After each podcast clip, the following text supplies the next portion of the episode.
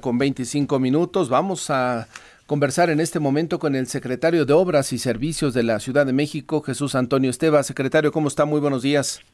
Buenos días, Martín, a tus órdenes. Gracias por estar esta mañana. Pues cuéntele al auditorio cuál es el balance, el primer balance que hacen después de lo que sucedió ayer en la construcción del tren interurbano. Bueno, pues eh, por el momento eh, la Fiscalía ya concluyó eh, sus peritajes en sitio entonces ya ayer por la noche nos liberó para poder retirar tanto la dovela que vamos a seccionar, la dovela que se cayó, como eh, la grúa que está deformada.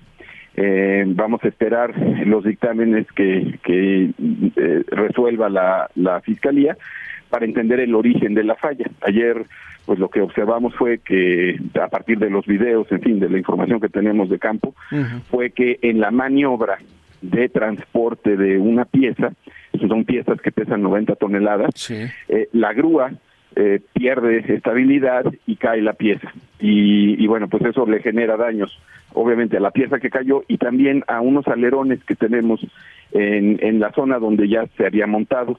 El proceso que, que estamos siguiendo en, en estos tres kilómetros, eh, en total el tramo tiene 19 kilómetros, pero tenemos tres de un procedimiento que se llama lanzado de dovela que son estas piezas de 3 metros de ancho, de 11 metros, eh, 9 metros de altura, en fin, son piezas que se van empatando una con otra, eh, se van eh, ensamblando y, eh, y esto lo que nos permite es montar desde arriba, no tener eh, grúas en la parte de abajo. Y, y eh, a lo largo de estos tres kilómetros pues no había espacio para tener grúas, entonces se utilizó esta técnica italiana, la empresa que sufre el accidente es una empresa italiana, eh, pues con una gran capacidad internacional. Y aquí tuvo esta, este problema, ya el traje nos dirá si es una cuestión de operación, del posicionamiento de la grúa, de la propia grúa, de los elementos mecánicos de la grúa. En fin, vamos a esperar para que, obviamente, hasta que no tengamos esto, pues no vamos a continuar el proceso de montaje de dovelas. Sin embargo,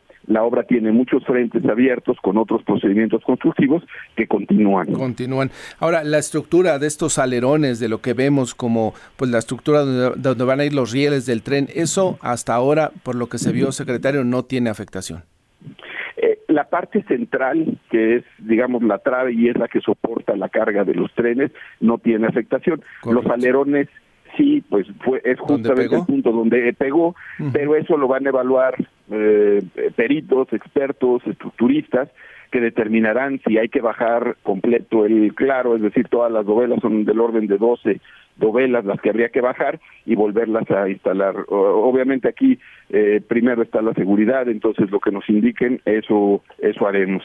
Y al día de hoy, pues la obra eh, ya tiene cerca de 15 kilómetros concluidos de los 19, la recibimos con 2.5 kilómetros de la administración anterior, ya nos falta poco, sin embargo, pues eh, estas cosas suceden y, y, vamos a ser muy cuidadosos para llevarla a buen término. Al día de hoy ya hasta Santa Fe, el lunes pasado concluimos los colados, es decir, ya ahí se está empezando lo que le llaman implantación de vía, esto lo hace la Secretaría de Infraestructura, Comunicaciones y Transportes, y, y ya desde la salida de lo que llamamos bitúnel, eh, ya podría comenzar a llegar el tren hasta Santa Fe.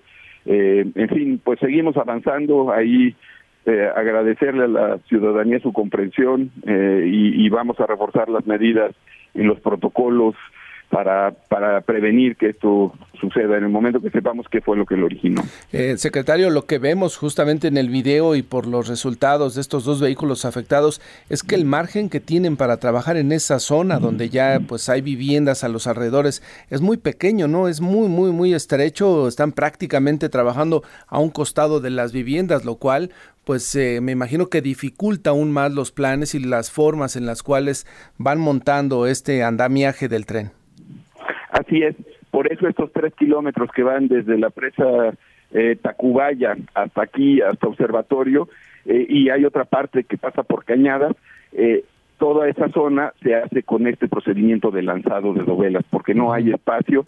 Eh, ayer se me acercaron vecinos a, a pedirme apoyo de, de, cómo vamos a seguir estos protocolos en otras zonas donde se está llevando a cabo esta labor. Aquí también importante decir de las 974 dovelas que tenemos que montar, ya llevamos 705. Eh, eh, o sea, no habíamos tenido problema, es un proceso que se repite.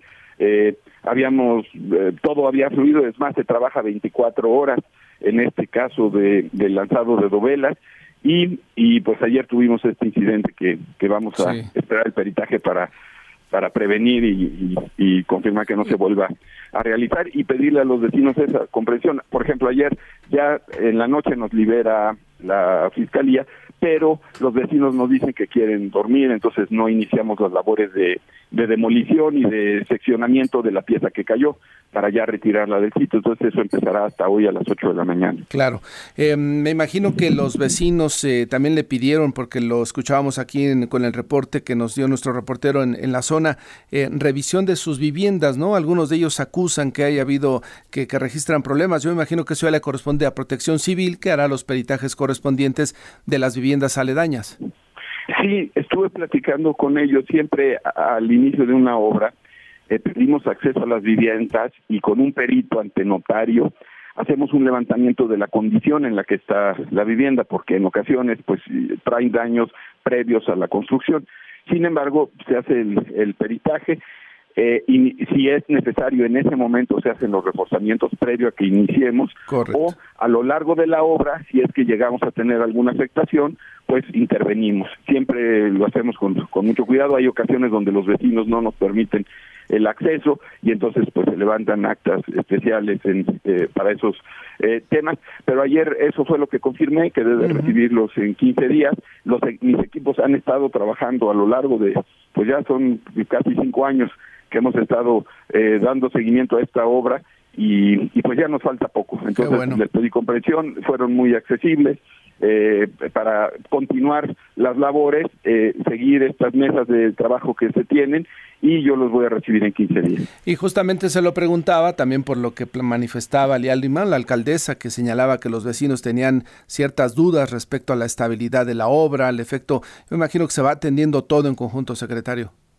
Así es, siempre es muy importante mantener informados a los vecinos y así ha sido en todos los tramos.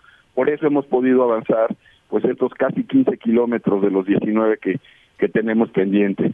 Eh, pero bueno, pues eh, siempre un incidente de este eh, de esta característica pues genera estas situaciones y, y lo importante es aprender de ellas, atender los los temas y, y continuar avanzando para en esta administración lograr entregar pues toda la obra civil a la Secretaría de Infraestructura y ellos a su vez implementar lo electromecánico para esta inversión del pueblo de México que ya lleva muchos años, pues, ponerla en operación. Algunos añitos. Lleva nueve años. Sí, secretario, entonces todavía no saben si tendrá algún retraso la obra, ¿no? Me imagino que esto hasta los próximos días.